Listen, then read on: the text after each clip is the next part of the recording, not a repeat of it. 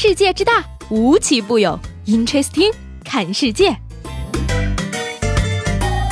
本节目由喜马拉雅青岛站独家出品。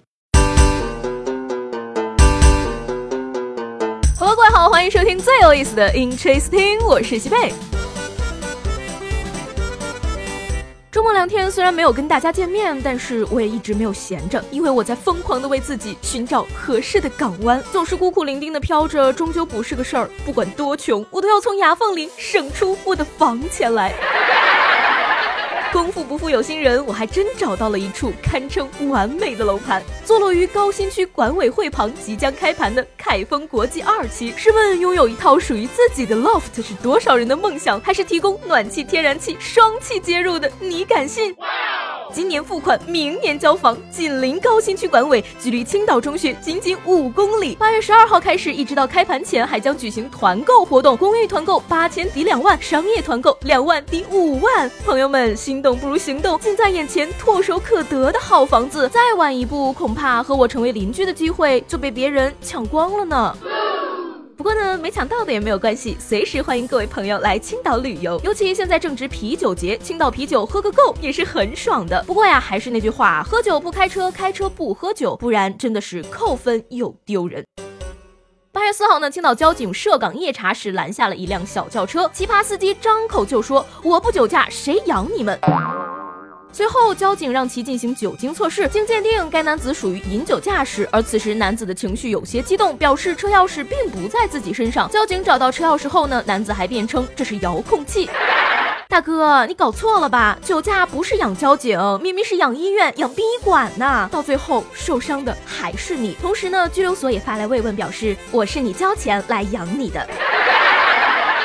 那接下来这个消息啊，真的是我盼了好久的好消息。今天立秋，青岛的桑拿天儿还能蒸几天呢？不过呢，气象部门却表示说，虽然立秋了，但青岛还得再热上一段时间。总的来说呢，立秋节气之后，青岛闷热潮湿的感觉能有所缓解，因为这个时间段空气的相对湿度会有所下降，尤其是北部内陆地区，早晚的气温相比之前有所下降，昼夜温差逐渐增大，早晚会感到凉爽很多，天气也渐渐的由闷热转变为干热。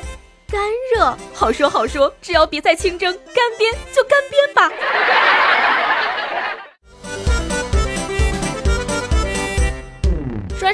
来看看国内外发生了哪些有意思的事儿。话说呢，每个姑娘心中对婚礼啊都是充满了幻想的，毕竟一生只有一次，谁不想留下个美好的回忆呢？英国的一对小夫妻呢，最近参加了一档真人秀节目，要求新郎在新娘完全不插手的情况下筹备婚礼。最终呢，新郎花了十二万人民币办了一场以猪为主题的婚礼。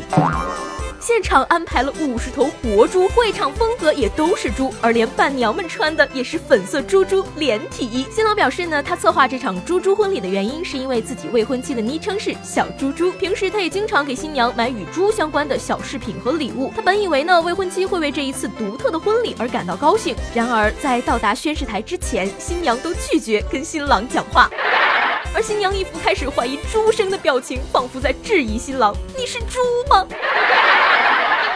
生活中总是有那么多让人哭笑不得的直男呀！送女孩礼物不能送到人家心里去，还觉得花了不少钱的自己很是无辜。不如学学接下来的这位大爷。要说在撩姑娘这件事儿上啊，姜还是老的辣。江苏徐州的段老汉因为偷了十几辆电动车被抓。原来呢，老汉和老伴儿啊常年两地分居，于是就交了很多的女朋友。而为了讨好女友们，就把偷来的十多辆电动车都当做礼物送给了他们。偷电动车讨好女朋友，大爷，你女朋友都是修车的吗？这下好了，大家不仅只知道你偷车，还知道你偷人，而且还偷了很多车和很多人。古有冲冠一怒为红颜，今有老汉偷车为红杏，这难道就是传说中的老汉推车？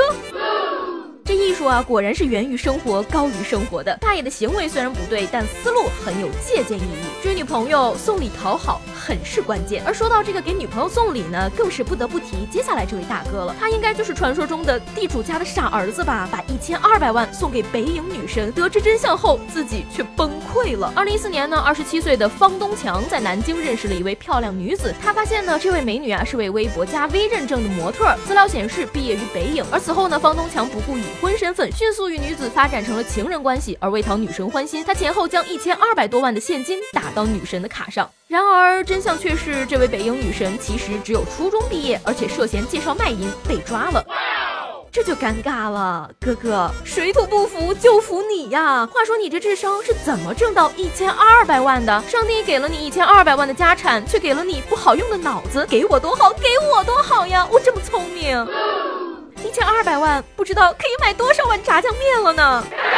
土豪的世界，我果然不懂。不久呢，此事就被他的母亲和妻子发现了，逼他打官司追回这一千二百万。而南京玄武法院判该女子返还一千两百万，但能追回多少钱却还不好说。送出容易要回难呀，你怎么知道他花钱的速度比你送钱的慢呢？说到速度啊，一个和速度有关的男人最近也值得你关注。这个世界上跑得最快的男人博尔特谢幕了。二零一七年伦敦田径世锦赛男子一百米决赛，牙买加闪电博尔特迎来自己百米生涯的最后一战。他从起跑开始就一直落后，最终只夺得第三。而他的老对手三十五岁的美国老将加特林以九秒九二获得冠军。世界上跑得最快的人啊，还是跑不过时间。十二年了，加特林拼博尔特几乎用尽了自己的整个职业生涯，终于把握住一次机会，在自己三十五岁这年战胜了对手。获胜后，面对博尔特，加特林做出了膜拜动作，送上最高的致敬。最后，两人温情相拥。你赢我一生，我赢你一场，这或许就是竞技体育的魅力吧。一个时代结束了，再见博尔特，前无古人的百米之王，而你早已是传奇。三十五岁的加特林，何尝又不是传奇呢？中国选手苏炳添最后排名第八，万黑丛中一点红，苏炳添也堪称中国人的骄傲。能站在世界百米决赛的跑道线上，已经是胜利了。好了，那今天的 Interesting 就到这里，我是西贝，明天见。